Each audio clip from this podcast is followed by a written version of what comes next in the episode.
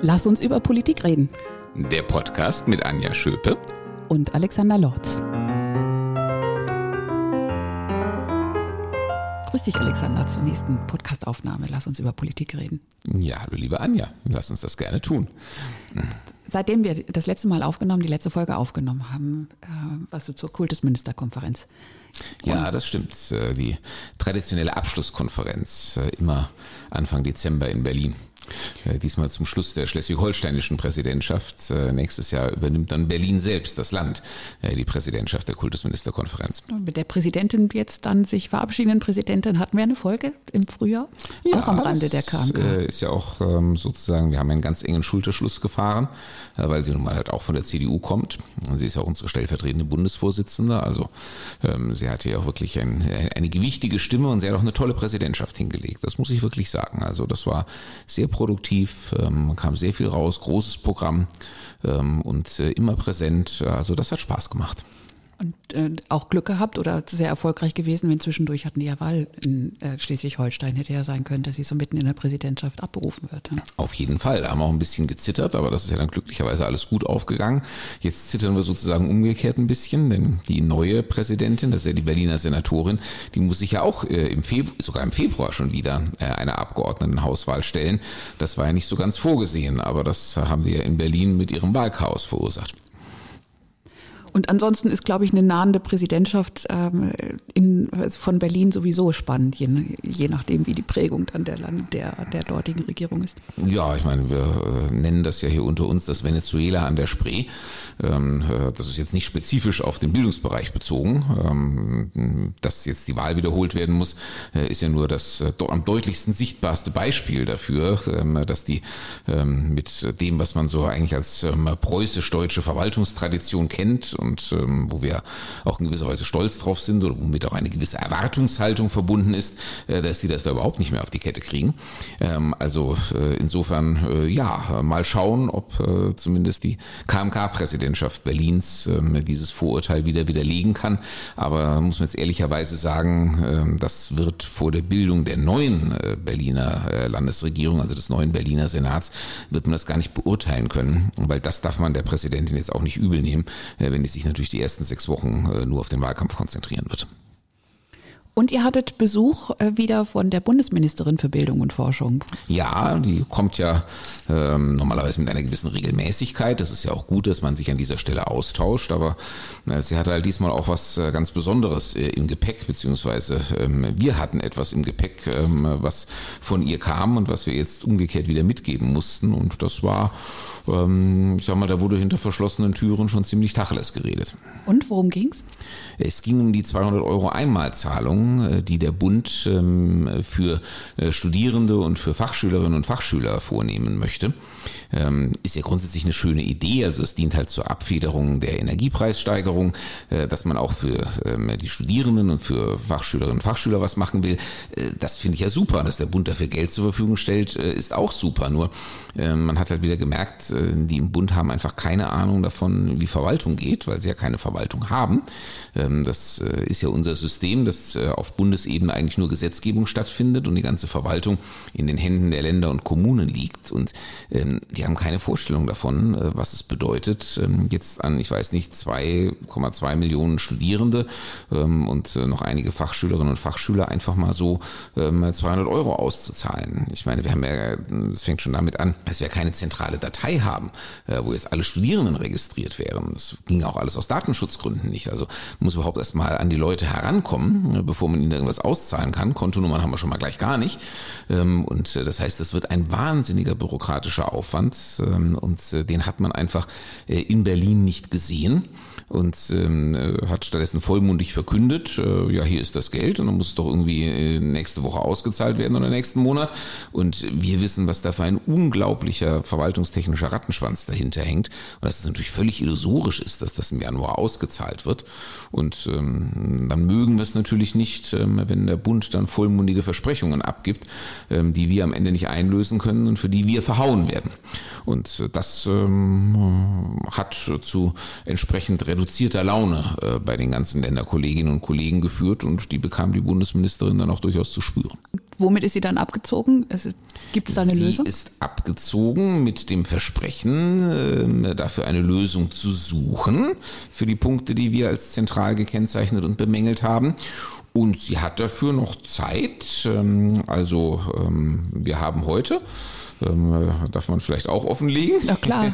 Wir haben heute äh, Mittwochabend ähm, äh, und äh, sie hat genau noch 24 Stunden Zeit, äh, weil am Freitag ist die entscheidende Bundesratssitzung, in der das verabschiedet werden soll. Wenn sie nur, jetzt bin ich ein bisschen zynisch, aber wenn sie versprochen hat, nach einer Lösung zu suchen, das schafft sie ja bis dahin. Sie hat ja nicht versprochen, eine zu finden. Das stimmt. Äh, ich glaube ja auch, dass sie ernsthaft sucht, ähm, aber das mit dem Finden gestaltet sich in der Tat problematisch, weil wir hatten das auch letzte Woche auf der KMK. Äh, da eigentlich lief die Frist für ähm, das Votum zur Anrufung des Vermittlungsausschusses schon am Donnerstagmittag um 14 Uhr während der KMK ab.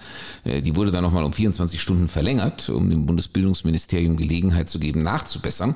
Aber was in den 24 Stunden kam, war offen gestanden so dürftig, äh, dass es eben dann zum Votum zur Anrufung des Vermittlungsausschusses kam. Jetzt muss man dazu sagen, äh, das bedeutet, wenn der Bundesrat dem übermorgen folgen sollte, und ähm, der ähm, Vermittlungsausschuss ähm, angerufen wird. Zu dem Zeitpunkt, zu dem unsere Hörerinnen und Hörer diesen Podcast hören, ist das wahrscheinlich dann schon bekannt. Äh, aber Anrufung des Vermittlungsausschusses bedeutet natürlich, dass sich das Gesetzgebungsverfahren nochmal massiv verzögert. Und dann klappt das schon gar nicht mit einer zeitnahen Auszahlung. Also deswegen ist eigentlich das Interesse von allen, ein Vermittlungsverfahren zu vermeiden.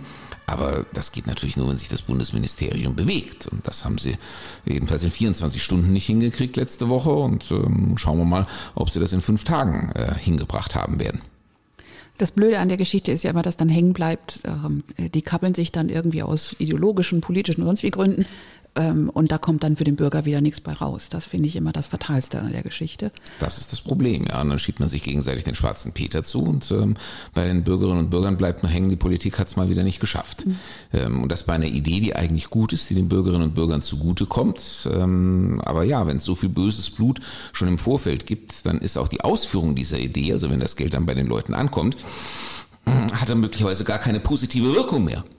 Weil ähm, ja, ähm, weil einfach vorher schon so viel schlechte Stimmung äh, durch das Verfahren entstanden ist. Nun, in diesem Falle geht es gar nicht um Ideologie, sondern es geht einfach um ganz praktisch ähm, administrative Notwendigkeiten. Und ähm, da hat äh, man, wie gesagt, auf Bundesseite irgendwie nicht den Blick dafür. Da könnten wir bei Gelegenheit auch mal abbiegen, weil mir die Frage dann schon irgendwie kommt, wie kann denn das sein? Das sind ja nun auch, auch in Bundesministerien sind ja keine Menschen, die irgendwo vom Mars geplumpst sind und ansonsten nichts irgendwie ähm, in ihrem Berufsleben gemacht haben. Und auch gerade dann die, die Politiker kommen ja dann äh, irgendwie in ihrer Karriere auch aus der Kommunalpolitik, möglicherweise aus der Landespolitik. Und ähm, da fragt man sich dann schon, wenn man nicht in so einem System steckt, wie kann denn es sein, dass denen das nicht klar ist? Das ist ein völlig berechtigter Hinweis. Ich glaube, äh, da gewinnen die Eigengesetzlichkeiten des jeweiligen politischen Betriebs die Oberhand. Und ähm, gerade im Bund äh, sehen wir im Moment ähm, auch ähm, ein hohes Profilierungsbedürfnis. Das hat natürlich auch was mit der inneren Struktur der Ampel zu tun. Also auch jede Bundesministerin, jeder Bundesminister äh, versucht halt natürlich in die Vorhand zu kommen, in die Presse zu kommen, mit seinen oder ihren Projekten irgendwie besonders zu reüssieren. Und da fallen dann vielleicht so schnöde ähm, äh, trockene administrative Erwägungen einfach mal hinten runter. Wir wollen heute aber über etwas anderes dann auch sprechen, als über die ähm, Hürden der mhm. Verwaltung und der unterschiedlichen Wirklichkeitskonstruktionen auf Bundes- oder Landesebene, sondern ganz entsprechend der Zeit, in der wir sind, mitten in der Adventszeit, nicht mehr lange bis Heiligabend. Da haben wir so ein bisschen gedacht, so vom C der CDU aus und äh, jetzt passend zur Zeit sprechen wir doch mal über ja was äh, was Schönes, Uneigennütziges möglicherweise, auch anlässlich eines internationalen Tages letzte Woche. Gott, leite ich das kryptisch ein, oder? Was also redet sie denn da? Der Großteil unserer Hörerinnen und Hörer im Moment noch keine Ahnung hat, äh, worum es geht. Ja, jetzt könnte ich das positiv umdeuten. Das ist jetzt irgendwie die Sp der Spannungsaufbau.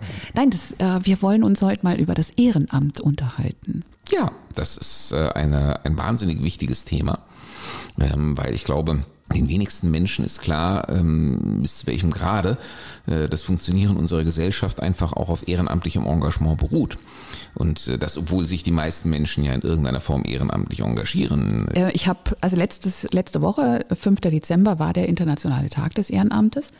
Und ähm, ich habe einen Podcast gefunden zu, von dem Tag und da hat Hessen offensichtlich, die Landesregierung hat irgendwie eine aktuelle Studie laufen, mhm. deren Ergebnis, also zum Ehrenamt und deren Ergebnisse im Frühjahr irgendwann veröffentlicht werden. Und jetzt gab es so, so quasi Vorergebnisse.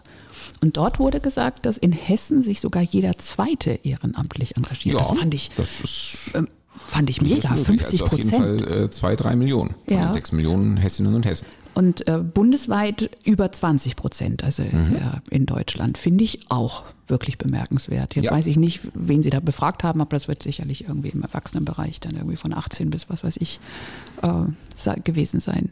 Ja, und das Spannende ist, äh, obwohl auf diese Weise jede und jeder, oder jeder zweite zumindest, äh, in irgendeiner Form äh, etwas dazu beiträgt äh, mit dem eigenen ehrenamtlichen Engagement, dass diese Gesellschaft funktioniert, hat, glaube ich, niemand so richtig im Blick, ähm, was das insgesamt bedeutet und was in dieser Gesellschaft ähm, eigentlich alles so ehrenamtlich geleistet wird ähm, wenn ich so, als ich so angefangen habe, drüber nachzudenken, da äh, wurde mir dann auch noch bewusster, wo eigentlich überall Ehrenamt äh, wirklich trägt. Also von äh, Engagement für Tafeln in den Vereinen natürlich, im Sport wohl vor allen Dingen, aber auch Hospizarbeit, ähm, irgendwie Lesen im, im Krankenhaus oder für Kinder in der Flüchtlingsintegration, ähm, in der Flüchtlingsbeschulung eventuell ja auch Ehrenamt. Das kann der Kultusminister vielleicht auch noch mal genauer sagen. ja, teilweise. Ähm, aber die, die Bandbreite Feuerwehr natürlich diese klassischen Dinge. Aber wie breit eigentlich in allen gesellschaftlichen Bereichen doch das Ehrenamt vertreten ist. Ja,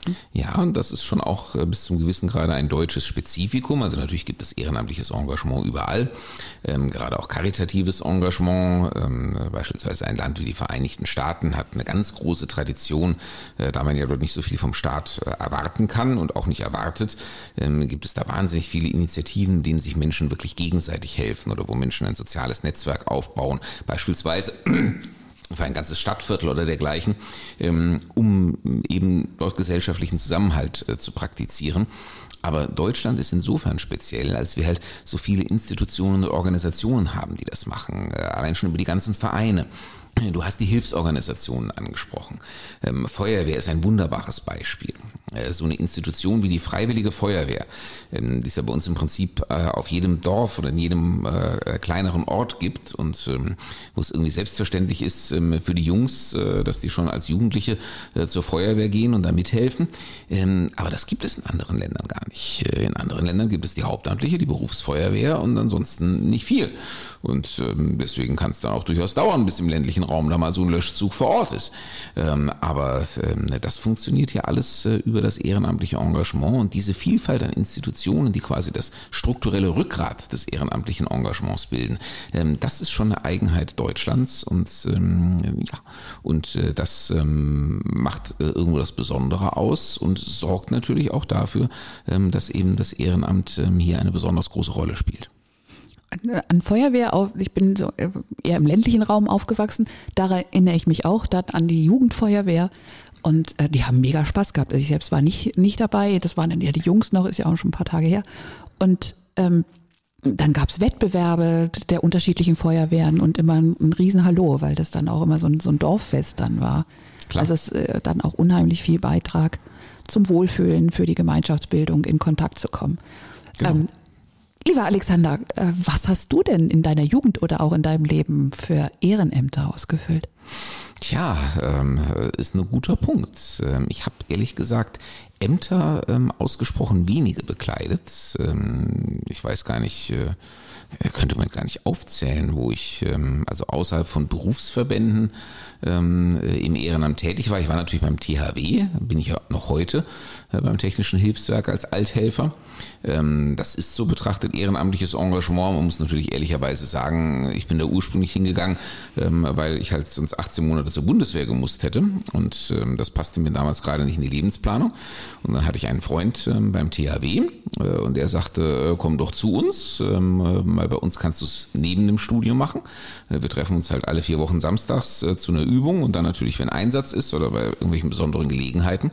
Und ich dachte auch noch, wow, technisches Hilfswerk, das ist irgendwie eine coole Sache. Ich wusste, mein Freund ist auch nicht so technisch. Ähm, und habe ich gedacht, da kann ich vielleicht endlich mal was lernen, ähm, was ich sowieso schon mal dringend gebraucht hätte.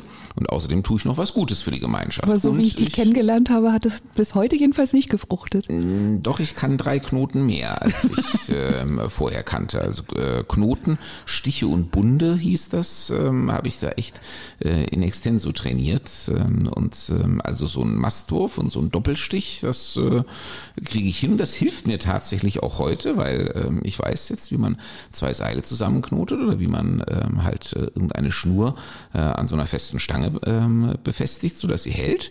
Ähm, also doch, doch, war ich ähm, sehr happy. Ähm, ich habe zwar auch gelernt, Kreissäge und Trennschleifer zu bedienen, aber da würde ich mich ehrlich gesagt jetzt heute wahrscheinlich ohne neue Einweisungen nicht mehr dran trauen. Und ähm, jetzt Junge Union als Beispiel. Zählst du das unter Ehrenamt oder nicht? Doch, eigentlich äh, absolut. Ähm, die, der Großteil der Politik ähm, geschieht ehrenamtlich. Auch das ist etwas, was vielen Menschen außerhalb der Politik gar nicht so klar ist, äh, weil die natürlich nur die Hauptamtlichen sehen. Also die sehen ne, auf Bundesebene Ministerinnen und Minister oder auf der Landesebene, so wie mich jetzt, ähm, dann die Abgeordneten, weil die auch nicht alle nur hauptamtlich ihr Abgeordnetenmandat ausüben. Ähm, und, ähm, aber das ist ja äh, einfach nur die Spitze des politischen Eisbergs.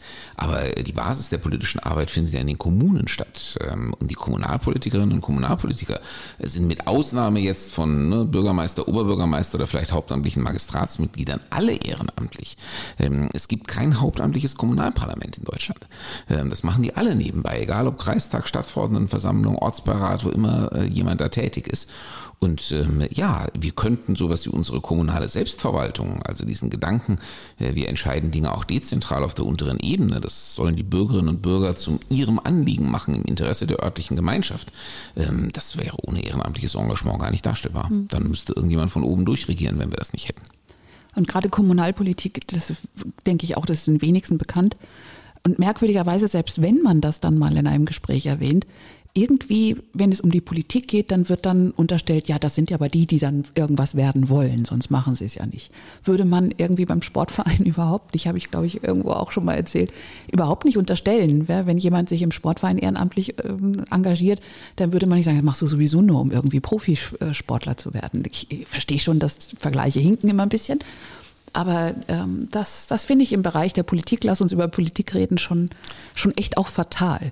Weil äh, wir, dann macht sich ja irgendwann keiner mehr auf den Weg, wenn man jetzt ehrenamtlich, man haut sich da die Freizeit um die Ohren und dann wird man auch noch irgendwie beschimpft, äh, weil man angeblich als Politiker ja sowieso immer alles falsch macht. Ja, ja und ähm, das, ähm, wenn man sich einfach nur die Zahlenverhältnisse anschaut, dann sieht man ja auch, wie unzutreffend das ist. Ich meine, nehmen wir mal nur ähm, jetzt äh, unsere schöne Landeshauptstadt Wiesbaden. Ähm, die hat 81 äh, Stadtverordnete äh, die das also alles ehrenamtlich machen. Sie hat, ähm, ich müsste jetzt überlegen, sechs oder sieben hauptamtliche Magistratsmitglieder. Sie hat, nimm das von mir aus noch dazu, einen Bundestagsabgeordneten und zwei Landtagsabgeordnete. Ja, aber das war's dann auch äh, mit den Hauptamtlichen. Also wenn ich das alles zusammenzähle, komme ich vielleicht auf zehn Hauptamtliche ähm, und ähm, über 80 allein in der Stadtverordnetenversammlung. Wenn ich dazu noch die Ortsbeiräte nehmen würde, dann ähm, bin ich bei einigen hundert äh, ehrenamtlichen Kommunalpolitikerinnen und Kommunalpolitikern und wie gesagt, darauf kommen zehn Hauptamtliche. Also jetzt kann sich jeder schon mal ausrechnen, wenn er anfängt, sich irgendwo in der Kommunalpolitik ehrenamtlich zu engagieren, wie groß rein statistisch äh, die Chance ist, dass er irgendwann äh, in einem hauptamtlichen Job oder auf einem hauptamtlichen Mandat landen wird. Ähm, also mit diesem äh, Gedanken sollte man auch gar nicht anfangen, äh, weil das kann eigentlich nur auf beiden Seiten zu Frustration und Enttäuschung führen, äh, dass man natürlich, wenn einem Politik Spaß macht, sich da immer tiefer reinwühlt und vielleicht eines Tages vor der Schwelle steht, ob man in die Hauptamtlichkeit geht. Das steht auf einem anderen Blatt. Ähm, aber ähm, wie gesagt, die rein statistische Chance ist, keine Ahnung, eins zu 50 oder so, dass man jemals einen hauptamtlichen Job oder dass man jemals von der Politik leben kann. Was, was für einen Eindruck hast du von deinem Wahlkreis in Bezug auf ehrenamtliches Engagement? Nee, ich habe ja einen für ähm, eine Großstadt wie Wiesbaden sehr ländlich geprägten Wahlkreis. Ähm, Wiesbaden für die Nicht-Wiesbadenerinnen und Wiesbadener hier. Also Wiesbaden hat natürlich eine Kernstadt, klar, und äh, ein paar Vororte, äh, die auch mehr oder weniger direkt jetzt an die Kernstadt mittlerweile dran getackert sind. Aber im Osten Wiesbadens da fand 1977 eine große Flurbereinigung statt. Ähm, da gab es ganz, ganz viele kleine selbstständige Gemeinden, also wirklich so 3.000, 4.000 Seelenorte, ähm, die aber alle eigenen Bürgermeister, eigene Stadtverordnetenversammlung äh, und so weiter hatten und wo man ehrlicherweise sagen muss, also, ähm, also als 3.000 Einwohner ähm, Dorf irgendwo zwischen Wiesbaden und Frankfurt ähm, kommt man jetzt nicht mehr so weit. Äh, deswegen gab es irgendwann die große Gebietsreform, wo die alle zu größeren Einheiten zusammengelegt wurden und in diesem Zuge wurden auch, ich weiß gar nicht mehr wie viele, aber ich glaube so acht bis zehn ähm, ehemals selbstständige Dörfer als neue östliche Vororte nach Wiesbaden angegliedert. Äh, die haben aber immer ihren dörflichen Charakter behalten. Also mittlerweile sind sie zwar schon auch ein bisschen Schlafstätte für Wiesbaden oder Frankfurt geworden, aber ähm, da existiert die örtliche Gemeinschaft noch.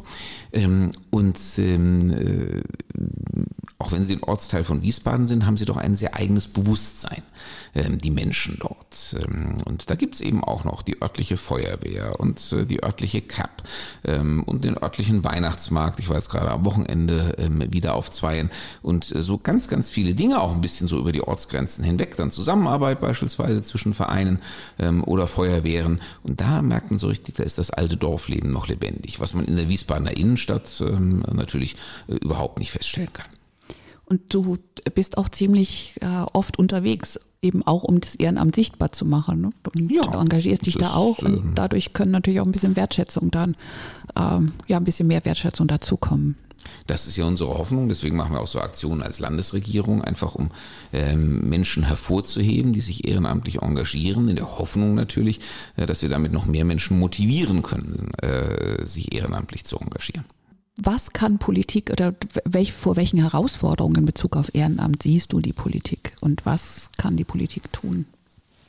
Also wir stehen im Ehrenamt vor den gleichen Voraussetzungen, äh, vor den gleichen Herausforderungen ähm, wie in den anderen gesellschaftlichen Bereichen auch. Es fehlen uns einfach die Menschen. Ähm, das hat zwei Gründe. Das eine ist ganz schlicht der demografische Wandel, das was auch sonst äh, für Fachkräftemangel aller Orten verantwortlich ist. Wir haben eben einfach nur noch die halbe Alterskohorte ähm, von vor 50 Jahren. Ich glaube, darüber haben wir uns auch schon mal unterhalten. Ähm, und natürlich fehlen die jungen Menschen, die da fehlen, fehlen natürlich auch in den Vereinen bei der Feuerwehr oder sonst wo. Und dann kommt halt noch ein zweites äh, Element hinzu und das ist relativ neu und das ist eigentlich auch das, was dann in Kombination mit dem anderen wirklich wirklich gefährlich wird. Ähm, und dadurch, dass unsere Gesellschaft so schnelllebig geworden ist und auch so mobil geworden ist, gibt es ja diese alte dörfliche Gemeinschaft, man wird hineingeboren, man äh, geht vielleicht zwischendrin mal weg, äh, als Geselle auf die Walz oder zum Studium, aber irgendwann kommt man zurück, ähm, heiratet am besten noch jemanden aus der Dorfgemeinschaft, ähm, ererbt irgendwann das elterliche Haus oder macht einen Anbau dran ähm, und ähm, lebt dort weiter und zieht die nächste Generation groß. Dieses Modell gibt es ja praktisch nicht mehr. Ähm, stattdessen wird von den jungen Menschen immer mehr Mobilität erwartet. Ich glaube, wir wollen auch selber mobil sein. Ähm, man wechselt die Jobs, äh, man zieht hierhin, äh, man zieht dorthin. Ähm, und ehrenamtliches Engagement setzt ja normalerweise auch eine gewisse Kontinuität und Beständigkeit voraus. Ähm, auch äh, auf Seiten, also auf Seiten der Institution sowieso, weil die muss ja irgendwas haben, worauf sie sich verlassen kann aber auch auf Seiten der Menschen, weil wenn ich an irgendeinen Ort komme und im Hinterkopf schon habe, in zwei, spätestens drei Jahren bin ich hier wieder weg, äh, weil ich beruflich wieder ganz woanders sein werde, ja, dann fange ich natürlich auch nicht äh, groß damit an, mich jetzt äh, vor Ort in alle Aktivitäten und alle Vereine einzubringen. Also das kann man absolut verstehen, aber es ist trotzdem eine schwierige Entwicklung. Wir haben es bei der Einsamkeitsfolge auch ja. ein bisschen gehabt, dass man also eigentlich wäre Ehrenamt super, um dann wirklich in Kontakt zu kommen, aber ähm, es zieht ja, jedenfalls so auch aus meiner Vita, in diese Ehrenämter ziehen ja oft Freundschaften. Und du hast es ja von dir auch erzählt, dass mhm. man dann durchaus, ach, das ist ja vielleicht ganz nett oder man ist sowieso irgendwie in der Clique dann schon, wenn man dort aufgewachsen ist. Und dann kommt man halt auch auf diese Idee. Wenn du irgendwo neu hinkommst, genauso wie du sagst, dann muss man schon mit einer richtig heftigen Motivation für diese Sache unterwegs sein, um dann zu gucken, wo endlich kann ich mich hier engagieren. Also genau, das sind dann typischerweise Menschen, die halt doch schon sich zu Hause engagiert haben und die dann sagen, ich will das auch am neuen Ort fortsetzen. Und es sind, das ist dann wiederum jetzt die leichte Gegenbewegung auf der anderen Seite. Also man, es ist viel schwieriger, die jungen Menschen zu aktivieren, aber man kriegt natürlich jede Menge Ältere. Ich meine, wir haben natürlich mittlerweile jede Menge Seniorinnen und Senioren, die zwar im Ruhestand sind, die aber noch, ich sag mal, ähm, pumper gesund und kräftig sind und die nicht zu Hause sitzen wollen und auch sich nicht aufs Rosenzüchten beschränken wollen. Da kommen dann ganz, ganz viele, ähm, die sagen, jetzt habe ich Zeit und, äh, und Lust auch. Und jetzt will ich noch äh, an irgendeiner Stelle ähm, ehrenamtlich was beitragen. Ähm, weil ich ja auch hier leben bleiben will. Das ist ja dann auch typischerweise der Fall in dieser Lebensphase, dass die Menschen sagen, also hier bleibe ich jetzt, hier gehe ich nicht mehr weg. Ähm, und dann ist die Motivation auch da zu sagen, dann richte ich mich auch so schön wie möglich ein und dafür vernetze ich mich mal mit allen anderen, die sonst hier sind und die irgendwas äh, für diesen Ort oder für die Gemeinschaft tun. Also wir haben junge Menschen, die meistens von der Familie reingezogen werden, die hoffentlich dann dabei bleiben. Wir haben die Älteren, äh, sehr viel mehr als früher.